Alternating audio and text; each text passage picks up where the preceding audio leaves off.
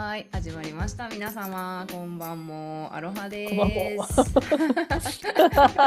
カナダはね、午後の8時21分水曜日、13日、9月と、なんか半卓入っちゃったけど、もう、もう、疲れがさ、もう疲れがこのトークに出てきてるよね。そういやいやいやもういつもね午後8時にね水曜日の午後8時にねやってるもんです結構ねバタバタしててね私してるよね息息切ってなんかそうそうアライグマ出たんですよさっき。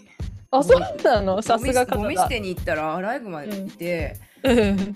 えでかっと思って アライあすいませんギブネスラジオですあ、す。すみません、突然ですけど、うちはギブネスラジオでうす。ちらギブネスラジオですすいませんすいませんあの研究員の愛と申します私も研究員のあきこと申します。どうぞよろしくお願いします。忘れてた。はい、ここはね、あのギブネスラジオです。世界を無料にね、する研究はい所ということになって、まあ、いきなりアライグマ、ちょそうです。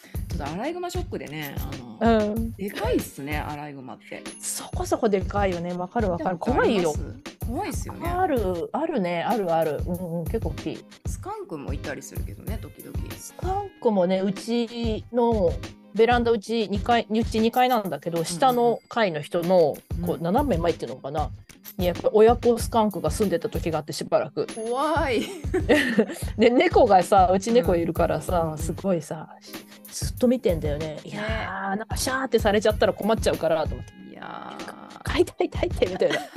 でも可愛かったけどね上からこうやって覗いてる分には。ー、めっちゃ可愛かった。ね、可愛いんですけど、匂いがほんとね、ワンちゃんとかにね、おならされちゃうわーってなるからね。うん。でもあの人たちめっちゃ堂々としてますよね。アライグマとかもさ、強いもん、うん、マッチョでしたよなんか。なんか筋肉だらけって感じね。筋肉だらけって感じ強いんだろうな。アライグマラスカルラスカルの話あったじゃないですか、うんうん。あれラスカルってなんかまああれ友達ですけどあの少年のね、うんうん。で。もあれララスカルってあれ荒くれ者っていう意味なんですよねあ、そうなんだ。という都市それ伝説ちは知らなかった。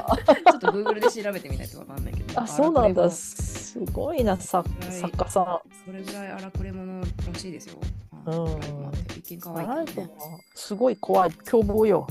言いますよねうん。堂々としててなんかゴミとか漁られたら嫌だなと思って、シッシッとか言ってもなんかうんふんふんみたいな感じで。うん。あさりますけど何かみたいなね感じで。何かみたいな文句があるならかかってこいみたいな感じで。のっそりのっそりとちょっと去っていきましたけど。いやーちょっとピー ピーちゃんをさちょっと迷い鳥のね、赤線インコはいはい。まあ最近まだあったかいからね、ちょっとお外に出したりとかもし,、してんですけど、うんうんまあ何も来ないだろうと思って外に出したりしてんですけどちょっとラスカル来るならちょっと外に出しとったら危ないなとあ思って危ないよ食べられちゃうよ。ねやばいやばいうんうん。お気をつけて。うんうん。はい、まあ、ピーちゃんもね、あの、うんねんねこ、ねんねこさせてきましたので。あ偉いです。はい、赤線インコちょっとね、あの赤線インコって結構ね、夜早く寝かした方がいいみたいで。いつも7時、うんうん8時になるとね、あのクローゼットにこう、あのカゴにね、あの布かけて、うんうん。あのクローゼットに、ね、ど。ピーちゃんすごい激しいもんね。嬉しい？って言ってるもんね。あのな泣き声が ああ、そうそう、興奮してない。ギャギャギャギャギャギャギャって言ってるたまに入ってるもんね。あれなんでしょうね、怒ってんのかな？わかんなんだろうねなん。かちょっとまだまだ赤線インコの感情がつかめないんですけどね。あそっかむずいね。ね、あきこさんとこのナナちゃん、にゃーにゃー様はどうですか？にゃんにゃん皆も元気ですよ。元気にしてて。さん なんかね、寝てます？今、今お隣で寝てますけど、寝てますか、うん、なんか 私が朝をね、うん。朝寝てる、寝てるじゃないですか。寝てると、まあ、大体同じ時間に起こしに来るんだけど、うよね。うちの猫が。うんうん。そうそう。で、なんかどうやらうん。猫も、なぜ猫が同じ時間に起こしに来るかっていうと、うんなんかお前ら生きてるかっていう 生存確認だっていう話を聞いて、生存確認なんだ、うん、なんかそれを聞いてすごい納得したっていう話をね。ねえ。えどの猫もそうそうなんですか？結構ね。うんなんか猫、うん、猫いるお家あるあるじゃないかな。ちょっと聞いてみたいですね。あるあるですよね。同じ時間に起こしに来て結構激しくミャーって言うからなんか遊んで遊んでって言ってんのかなって思ったらまたちょっと違うんですね、違うんだよね。結構激しくでもあーはいはいはいはいってやるとうん、さーっていなくなる。あオッケー生きてるなって。うん、こいつ生きてる。オッケいやーやっぱさっきをちょっと話してたけどなんか猫ってまあもともと狼なの、え？狼？狼か？とかじゃない？先祖が。わかんないけど。わかんない。群。れ群れです暮らすしてるのかな？うん昔犬昔はは犬は狼だったと思うけど。猫違うの猫はわからん。わからん。調べてみないとわからんね。でもやっぱり自分のうん。保護者でありね自分のお仲間であるねあきこさんとうね、ん。旦那様をね、うん。がやっぱり欠けてしまうと自分の命にも関わ関わるから、うん。そこをやっぱりまず確認して安心してあ今日も生きていけるなっていうのがすごいね。面白いですよね。わかんないね。どうね仲間意識があるんだろうね。面白いよね。仲間意識だったりとか、本当に生存本能だったりするんでしょうね。なんかね。に人間のあ大好きなあっこちんが今日も生きてたっていうのもあるし、いや、うん死んでもらったらちょっとマジで困るんですけどみたいな。私の命どうなんのみたいなところもあるだろうし、なんかうんね。どんな感じのねレイヤーになってるんですかね。全部やっぱり組んでるんですかね。わかんないね。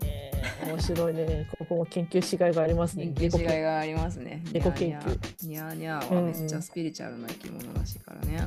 うん。ね。いやーまあそんな動物話から。永遠喋ってられるけどね。動物3種類出てきたけどいきなり。あ4種類出てきたけど。いやいやこうギ ギブネス研究所なんでねちょっと、はい。はい。もうちょっとギブネスっぽい話しましょうか。しましょうか。何の話します？今日は。今日はあれあれがいいんじゃないかっていうああれが？の悪意。あの悪意ね。悪意がいいんじゃないかとあの何でしたっけ？そうハチドリ。ハチドリ。ちょっと動物5匹目登場しますけど。私がねあの、まあ、ここそうだ5匹目だハチドリ。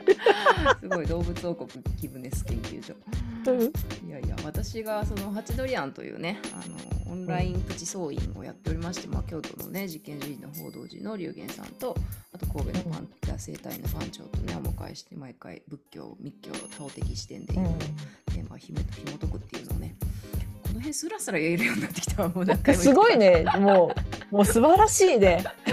滑らか。って言えますよ。すごい羨ましいわ。羨ましい。いやもうどこでも喋ってるからこれ。本当すごい。何なの？ハチドリアンって何なの？っていつも聞かれるそういうね会をやってて。で今回のお題が、うんと悪意っていうテーマなんですね。でまあ悪意への処方箋っていうふうにテーマしたんですけど、で実は今回10、まあ、実質13回目なんですけど、うん。あの毎回大体私が気になるトピックをピックアップして、うん。あのお二人にお話しいただくって感じでやってたんですけど今回なんと初あのパンチョ。うん。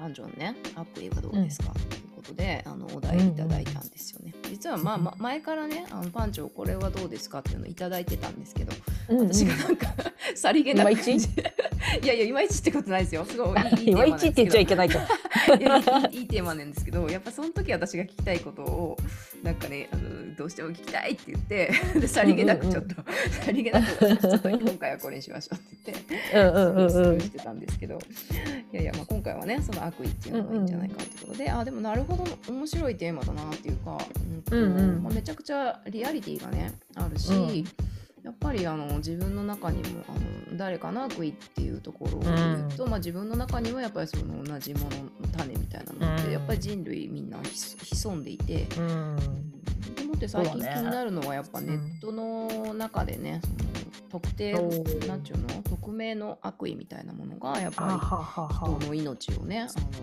死に追いやったりとかっていう現象も起きてきてるので、なぜそういうことが起こるのかなとか、うんうん。悪意ってそもそもみたいなとこまあ、どんなこと喋ろうかなって、まあ、明日の、えー金曜日の日本時間の金曜日のね、うんうん。2時からなんで明日もかなというふうに思ってるんですけど。そうなんだ。悪意とは何だって感じだよね。そもそも悪意とは。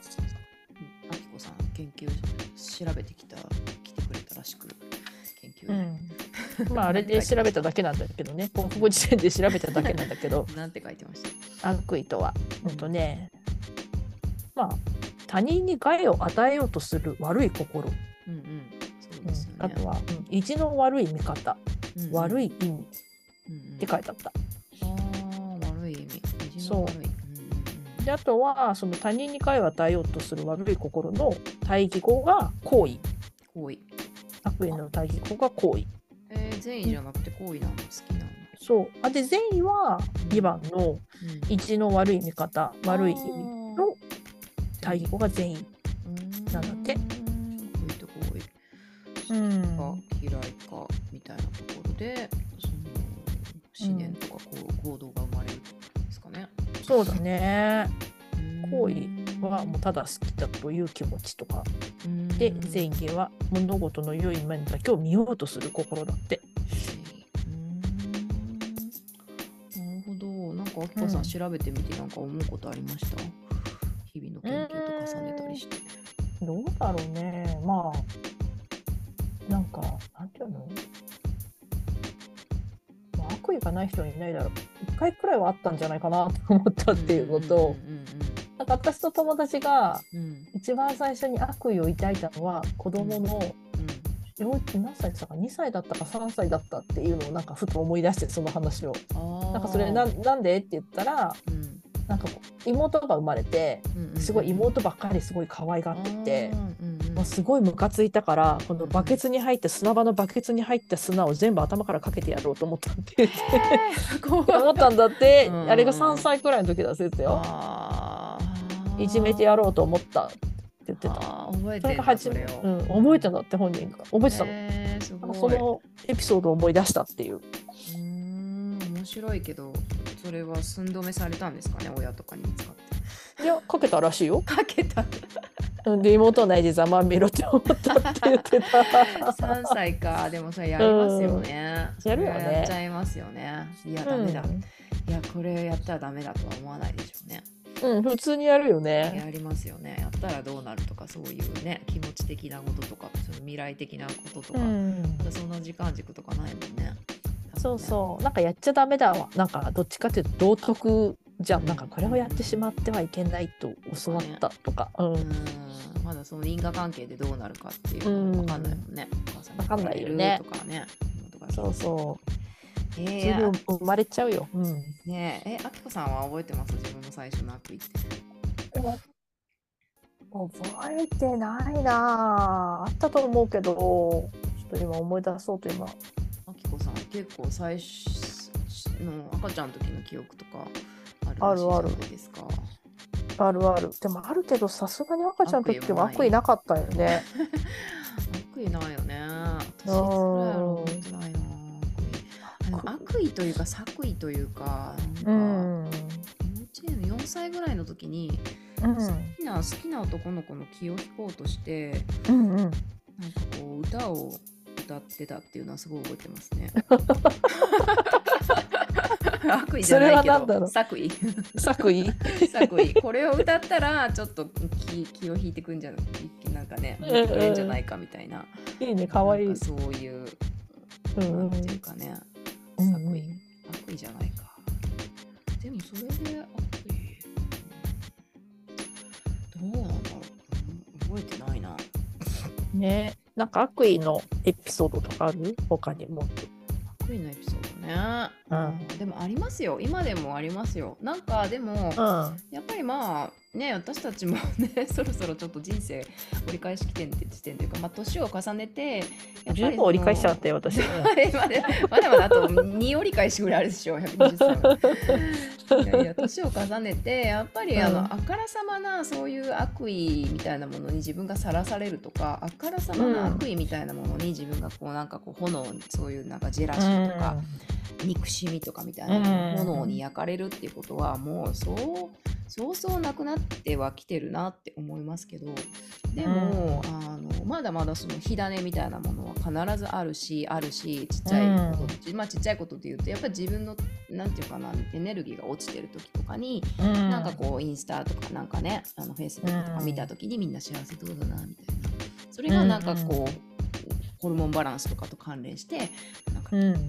じゃないけどなんかこうちょっと悔しいなとか嫉妬とかなんで私はみたいな、でもそれが悪意になるかなわかんな。いでもまあひ火種みたいなものはあるしそれはまあそのバイオリズムとかに左右されて、なんかわかんないけど、うん。でちょうどその時やり取りしてた誰かにこうなんかバンって言っちゃったりとかするかもしれないしだからみんな持ってると思うんですよね。そうね。でそれがなんかまあそれぐらいの、まあ、SNS 見てイラッときたぐらいだったらいいけども例えば、そのバイオリズムっていうのも置き換えて、うんうんうんあのこの間もモロッコでねめっちゃ大きな地震が起きたりしましたけど、なんかそういう本当自分が命の危機に、あのまあ、自然災害とかにさらされても本当になんかもう明日もどうなるか分かんないっていう状況になったりとか、もしくは本当にそのまあ人災っていうかもううん。それこそ通り魔とか泥棒とかなんかその理由なき悪意みたいなものに自分がもしさらされた時に例えばまあ自分が傷つけられたりとか大切な人が傷つけられた時に、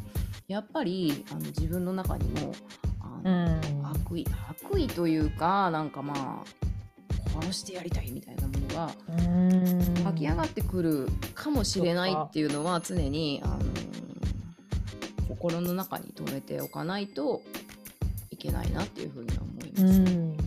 そっか。今悪意ね。悪意なのかな、うん。そこは復讐心というかね。ひどい目、うん。もしこううちの息子がとかピーちゃんがとか本当にひどい目にあったとしたらそれは悪意なのかな？わかんないですね。うん。でも。なんか悪私のなんかイメージの悪意は、うん。なんかなんか貶めようっていう感じが悪意な感じがする。うんうんうんうんなんか自分の方が有利になるようにうんうんうん貶め相手を貶めてやろうみたいな。うんうんいじめまあいじめに近いのかな。うん。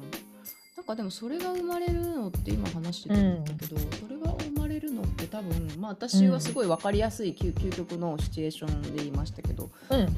殺されたから殺すみたいな傷つけられたから傷つけるっていう、まあ、その傷つけられたから、まあなんか分かんないけど分かりやすくピュアな殺人者みたいなのがいたとして、それに傷つけられたと、まあ、それのさ最初の悪意は悪意だったかもしれないけどじゃあその傷つけられたことによって生まれるあの復讐心とかあの殺して、うん。私も殺してやるじゃん。ひどい目に遭わせてやる。みたいなものって悪意なのかどうかはえっ、とわわかんないとしたら、うんそしたら、そのさっきはそうあきこさんが言ってたその貶めるとか貶めてやるとかなんかこういうんたずらしてやるじゃないけど、その理由なきみたいなところっていうのも多分その純粋にうん。01で生まれたっていうよりはなんかその貶めたいっていう、もう理由もなく貶めたいとかなんか理由もなくそのうんわかんないけど、ツイッターとかでなんか匿名で人の悪口ばっか書いてみたいなうん。人も、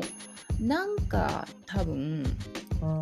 あっていじめられてたとかね、まあ、分かりやすうん。くいじめられてたとか、ひどい目にあったとかじゃなかったとしても、なんかこう社会的なこのムードっていうか自分の人生のムードみたいなものがどんどんどんどんこう積み重なってそれがなんかそういう風にこう発露して悪意として発露しちゃってるのかなっていうのをちょっと今喋ってて思いましたよね。確かにね。まあなんかいじめられたら誰かをいじめたくなっちゃうみたいなのってあるもんね。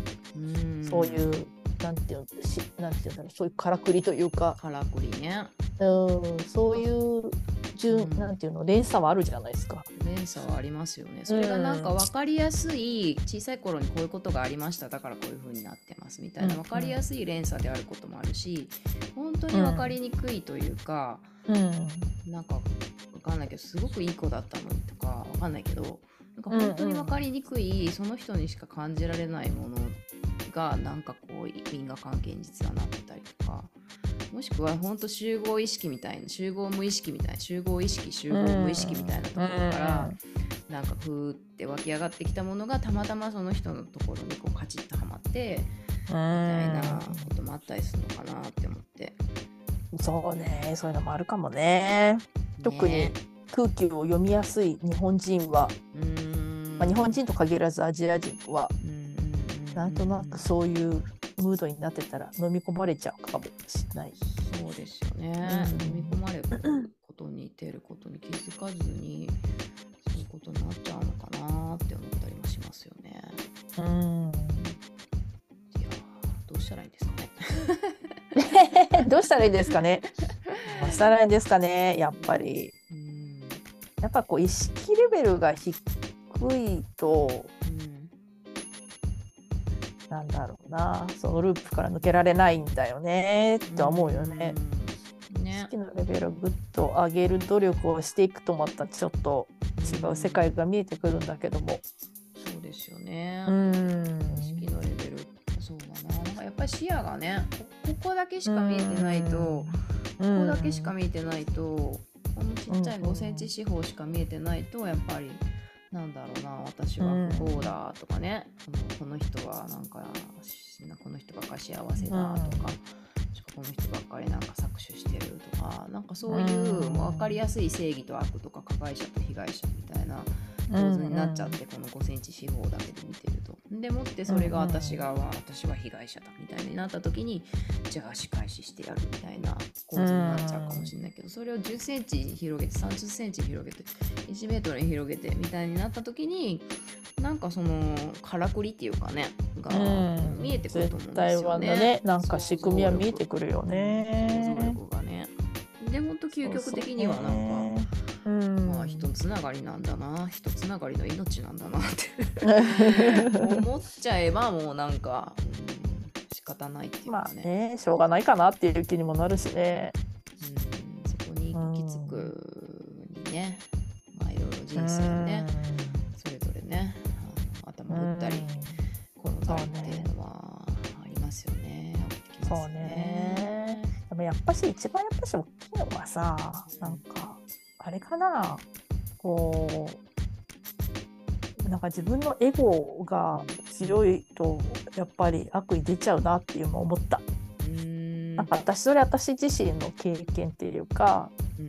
なんかこういや私はまだできるとかさいや私はまだまだ大丈夫とかって思ってる時って意外とこう対抗心が出てきたりとかうんうんうんうん。それこそなんだろううまくやってる人をなんか貶めようみたいなさ気持ちになることってあると思うんだよね。なんかそれ無意識かもしれないし、なんかそういう時ってすごく戦ってる状態っていうかうん。誰私自身と戦ってるかもしれないし他人の誰かと戦ってるかもしれないしうん。なんか勝とうとしてるんだよね。でか勝ってないから悪口言うかもしれないしうんなんか SNS に書き込むかもしれないしうん。誰かと喧嘩するかもしれないしみたいななんかこう貶めようとして自分が優位になろうとしてるかもしれないなと思ってて。なんか結構その体験それをなんか一回ぶち壊す体験がなんか気づきとかがあるとうん。少し良くなるなって。なんかそれは私自身の体験で思ったっていうことなんだけど、うん壊す体験。なんか頭か。ガツンと頭打っちゃうみたいなことですか？そうなんだよね。なんかそういう体験があったんだ。いつだったかもちょっと忘れちゃったんだけどでも結構最近232年くらい前かもしれない。うん。なんかふっとなんか私なんで私戦ってんだろうって思った時があって。何を何を私は戦ってる何と私は戦ってんだろうって。うんうんなんかその時になんかはって気がついてあ私戦う必要なかったみたいな。なんかすごいそういう気づきがあったんだよね。でもそれはなんか言葉で言っちゃうとそれだけなんだけど、なんかすごくそのまあ本当エゴだよね。なんかそういう、私というエゴがなんかね溶けてなくなった感じがしたの。で溶けてなくなった瞬間すごい気が楽になってあ私戦う必要なかったみたいな。いけねえみたいな。おなんかそう思った瞬間に本当にいろいろなものをなんか許せたというか、うんうん戦う必要もほぼないしでもまあまあなんか言われてきてなんか言われたら言っちゃうけどでもそれはしょうがないかなっていう。うん。こともあるただ勝とうとしているわけではないっていうか、そういう経験はあったんですよね。なんかそこそこのエゴが消えた経験が。すごい。戦ってたのは誰かその特定の対象がいたってことですか？それとも自分自身と戦ってたもう自分自身とも戦ってたしもうありとあらゆる人と戦ってたんじゃないかなと思う、え私以外の人って言ったら変だけど、えー 私とも戦ってたその時。覚えてないけどいやでも覚えてないっていうかだからその戦うっていう言い方がすごくいけないいけないというかなんかすごくアグレッシブな言い方かもしれないけど、なんかこうすごく線引きをしていて、私とは違うからみたいな。あいう感覚があったのかもしれない。だからなんか私とは違うからなんかなんか私がやってることとなんか相反することがあるとなんか若干なんかあ気分悪いみたいななんかこう気持ちが悪い時あるじゃない？なんか、あわあわんみたいな。なんかそういう感覚があった時もあったかもしれない。それがでもなんかそういうのが抜ける瞬間に、うん、あいいんだみたいな よくわかんないけどいいわみたいな気分になった時があった。へえそ抜けたのは本当自然になんか抜けたんですか？なんかガツンとなんか来たとかじゃなくて。なんか急に来たよくわかんないけど。来たんだ。どの瞬間だったかも覚えてないけどなんかはみたいな感じだった。みんなそれがなかなか分かんなくてずっと戦い続けてんじゃないかなって思いますけどね。そうねなんか戦うてるんだと思うみんな。うん。どうしたらその戦いをやめれるんですかね。本当ね戦わないことをしていくしかないかもね。あでもそう言われたら、うん、そのやっぱギブネスと出会ってしばらく経った後にそういうことが起きたから、うん、多分ギブネスのそういう概念とか知らなかったりとかギブネスをやってなければ多分それはいまだに気づいてなかっただろうね。っていうことは思う。まあ、なんか少なからずギブネスをさせてくれる先があったわけで。でギブネスを、まあ、反強制的にやってるやってたわけじゃないですか。そうしたらなんかだんだんそれが普通になってきてるだから、ギブネスということがねなんかそれがあってなんか戦わないという選択肢というか私の中での潜在意識のデータが増えたんじゃない、今まではそういうデータがなければ選べないじゃん、潜在意識の中に。それがそのデータがそうそう増えてきたことによってそのチョイスもあるっていうあこういうチョイスもあるんだっていうさ、あの選択肢が増えてきたところでなんかもしかしたらある一定のレベルのギブネスというそのデータが増えた瞬間にパコンってなったのかもしれないね。うん、ギブネス研究員。いやなんかふと今喋りながら思った。研究してた甲斐があったんですね、じゃあ。そうだからやっぱりこう体で使ってやっていくというか、うん、ね、なんか実際動いてギブネスをしていくとかギブネスお金を渡していくとか労力を渡していくっていうことをしばらくやってたから、うんうん、それは大切だったんだなって今思うかも。うん、それで戦うっていうことをなくしたかもね。うん、なる。まあ、ギブネスって一言でもね、うん、あのまあ、いろ行動としてはいろんな形にも落とし込めるし、うん、でそれって実際に体を動かしたりエネルギーをね使ったりっていうことで、うん、まあ、いろんな形はあるけど、まあ、なんか言うたらその行っていうか修行の行っていうかあまあ、そういうことになってんのかもしれないですよね。でもその行っていうのは、ね、例えばなんかその床をひたすら磨き続けるとか、まあ、いろいろ龍玄さんもねなんでこんなせなみたいなことをずっと何時間もやらされて気が狂い気が狂いそうになったその向こうになんかこうバーってこうあったみたいな話もしてて、そうでそういうことにも重なるのかもしれないしでそれがまあ行っていうのもやっぱりそのギブネスを体験したいとかそのギブネスの世界をなんかちょっと見てみたいみたいなその目的があるからこそやっぱりその行動に、うん、あの意味がある行動することでそれが分かるっていう。多分多分ギブネスがなんギブネスとか別にあどっちでもいいしみたいな。のが分かんないけどただそのね無料でやるってことをただやってたとしたらもしくはその別に悟りとかどうでもいいしみたいな。自分楽しく生きていいいしみたいな人が床をひたすら拭 いたとしてもそこにはそれは何にも至らないのかもしれないっていうかやっぱりその目的っていうかその意図っていうものがあって意図があって、まあ、発信っていうか発信っていうんですか？その悟りを求める心みたいなものが最初にあってギブネスの世界みたいなところがあって、それとその行みたいなものが合わさることでちょっとそのピカエンライトな。るほど。エンライトメントだったかこれは。じゃないのかなっていうのは思いましたね。確かにね。ああそれだったら嬉しいな、うん。うんうん、やっぱりだってそのギブネスってめちゃくちゃシンプルに思いますけど、でもその裏にあるなんか、うん理論というか仕組みっていうか、宇宙の真理っていうかもういろいろもう横たわってるじゃないですか。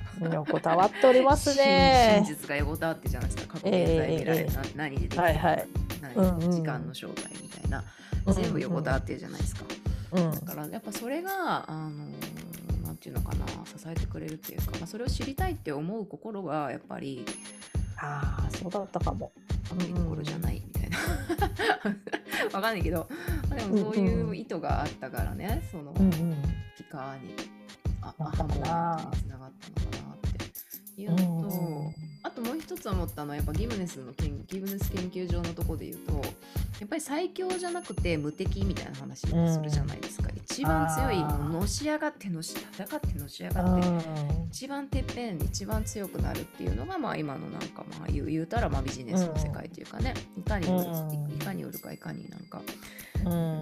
なんていうかのし上がっていくかみたいなよううん。な簡単に言っちゃえば、うん、で最強最も強いものになるっていうよりはもう敵がいない状態っていう、そういう状態を作るっていうのが、うん。やっぱりその行き着くとこギブネスの行き着くところで、うんそうだね。な。ったらもうなんか敵がいなけりゃもう悪意が生まれようがないっていうかね。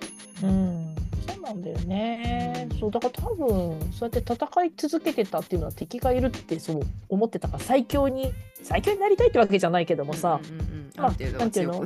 強くなりたいからさうんうんうん戦ってるわけじゃん。もしくはこう死にたくないから戦ってるとかさそういうことじゃん。どっちかじゃんね。うん防御かうんうんあの防御してるかなんていうの？うん。攻撃に出るかどっちかしかないくて戦ってるとするならば、まあ、本当最強を目指してるわけじゃんね。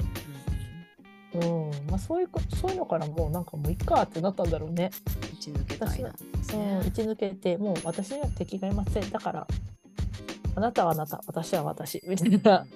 なんかある程度自由お互い自由みたいなあそうそうそううん自由といえばさすごい面白い話があってすごい長くなるかな。いいですよ。前後編分けましょうか。ね、来週は来週で話そうって言ってたのにね。ねいけるかなまあまあいいか。でなんか自由ってうんなんかみんな自由を求めてるのにうん自由になれないとかさなんかいろいろ言ってるじゃんね。でもなんか本当はなんか自由って本当はみんな自由になれるっていうのは、えー、ともうすでに発明されてておお。18世紀くらいに。フラ18ンス世紀革命後くらい、ああ、フいやランスもう革命。うんうん。うん、どうやったら本当に自由になれるかっていうのはもうね哲学者が出してるんだって。へえ、面白い。そう。で全てのうん。あのーほら戦争を見てるとさみんな自由になりたくて戦争してるじゃん。今だってそうじゃんうんね、今のウクライナとロシアだってそうじゃん自由になりたくてやってるんだけどうん。そこをどうやったら戦争がなくなるかあそうだ自由とか戦争がなくな平和になるかって話だ。なるかっていうと自由をお互いに認めれば戦争はなくなるっていうのがもう実は答えとしては出てる。うんうんうんうん。私も自由。あなたも自由。お互いにうん。あの害さなければ。うんうん。害さなければ。にやったらいい。うん、害さなければっていう条件がそうそう結構構すごいこれ条件があっうんて、フランス革命の時にもそういうのが出てたんだよね。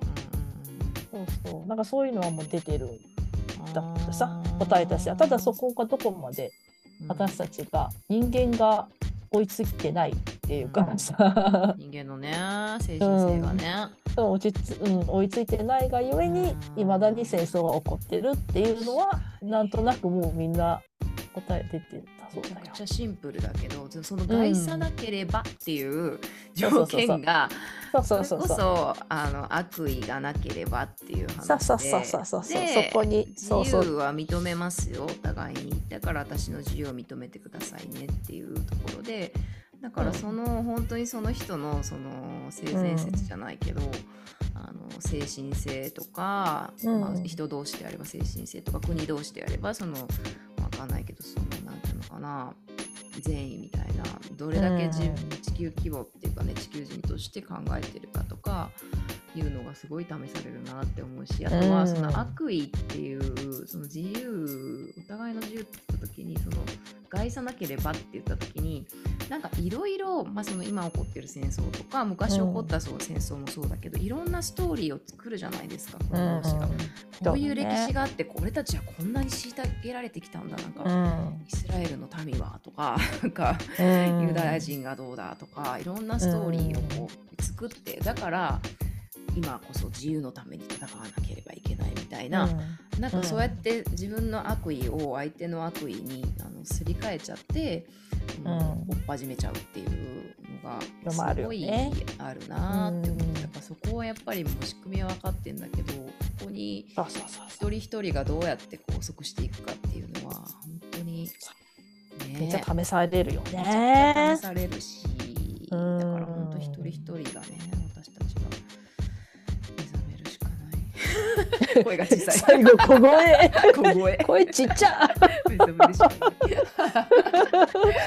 い。いいなあ本当に。いかにこのね、大きな、うん何かしらにね、私たちが到達し得ない何かの力みたいなものがあると思うんだけど、そこにうんうん翻弄されずに、本当に、あのね、一人一人が目覚めていくかってことしかうんないのか、はてなって感じですね。